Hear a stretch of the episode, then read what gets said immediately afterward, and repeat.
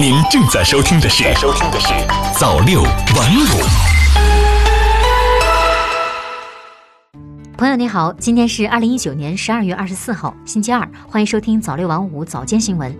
首先，一起来关注国内方面的消息。新华视点微博十二月二十三日消息，十二月二十三号，我国第一部流域法律《长江保护法》草案提请全国人大常委会会议审议。这是一部全面保护长江流域生态环境的法律，针对长江特定区域特定问题，采取特别制度措施，保护修复长江流域生态环境，保障自然资源合理利用，防范和纠正各种影响长江流域生态环境的行为，支撑和推动长江经济带绿色发展、高质量发展。新华社北京十二月二十三日电。教育部基础教育司校外教育与培训监管处处长徐攀表示，校外培训机构应当强化四个方面的规则意识：一是要坚决转变应试导向；二是要规范收费退费行为；三是严禁将校外培训与招生入学挂钩；四是线上培训机构要抓紧做好备案。徐攀表示，校外培训机构要严于自律，营造良性、健康、可持续的发展环境。新华社北京十二月二十三日电，住房和城乡建设部部长王蒙辉二十三号表示，二零二零年要着力稳地价、稳房价、稳预期，保持房地产市场平稳健康发展，长期坚持房子是用来住的，不是用来炒的定位，不把房地产作为短期刺激经济的手段，继续稳妥实施房地产市场平稳健康发展长效机制方案，着力建立和完善房地产调控的体制机制。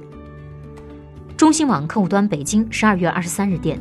二十三号，全国工业和信息化工作会议在北京召开，对二零二零年重点工作进行部署时，会议提出，力争二零二零年底实现全国所有地级市覆盖五 G 网络，继续做好网络提速降费。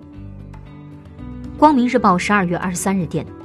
冰川是气候变化的记录器和预警器。我国是世界上中低纬度冰川最发育的国家，其中以青藏高原为主体的第三级是除南北两极之外最重要的冰川富集地区。最新版中国第二次冰川编目显示，几十年间，我国冰川整体萎缩了一万两千四百四十二点四平方公里，占总面积的百分之二十点六，其中约有八千三百一十条冰川完全消失。新华社河北崇礼十二月二十二日电，二十二号，二零一九至二零二零国际雪联单板滑雪世界杯在河北崇礼密苑云顶滑雪场的漫天大雪中开展 U 型场地决赛的争夺。中国女队表现抢眼，进入决赛的三名队员全部进入前四，其中刘佳宇以九十点八零分夺冠，蔡雪桐以八十九点二零分将银牌收入囊中，小将武少彤得到八十三点二零分，排名第四。新华社天津十二月二十三日电，本月二十六号，天宇将上演壮观的日环食天象。天文专家表示，此次日环食发生期间，我国全境都可以观测到日偏食，而且越往南十分越大。接下来再来关注国际方面的消息。中新网十二月二十三日电，综合报道。继美国众院上周通过针对总统特朗普的弹劾条款后，众院议长迟迟未确定将弹劾案送交参议院的时间，弹劾进程因此陷入僵局。主要原因可能是在于参院共和党人和民主党人在允许证人参加弹劾审判等规则上尚未达成一致，而总统特朗普则表示，由于弹劾案未提交参院，不确定自己是否真的被弹劾。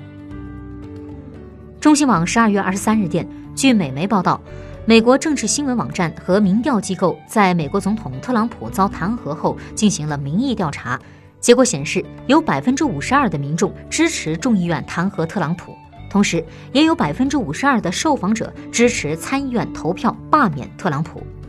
新华社德黑兰十二月二十二日电，伊朗最高国家安全会议秘书阿里沙姆哈尼二十二号表示。欧洲方面一直没有采取切实可行的措施维护伊核协议。如果欧洲方面不能履行相关承诺，伊朗将采取终止履行伊核协议的第五阶段措施。新华网十二月二十三日电，叙利亚石油部和官方媒体二十一号说，叙政府控制的三处石油和天然气设施当天凌晨遇袭，三处设施位于中部霍姆斯省的不同地点，几乎同时遇袭。据信，袭击由无人机实施。暂时无任何组织宣称制造袭击。好的，以上就是今天早六晚五早间新闻的全部内容了。感谢您的收听，咱们晚间再见。早六晚五，新华媒体创意工厂诚意出品。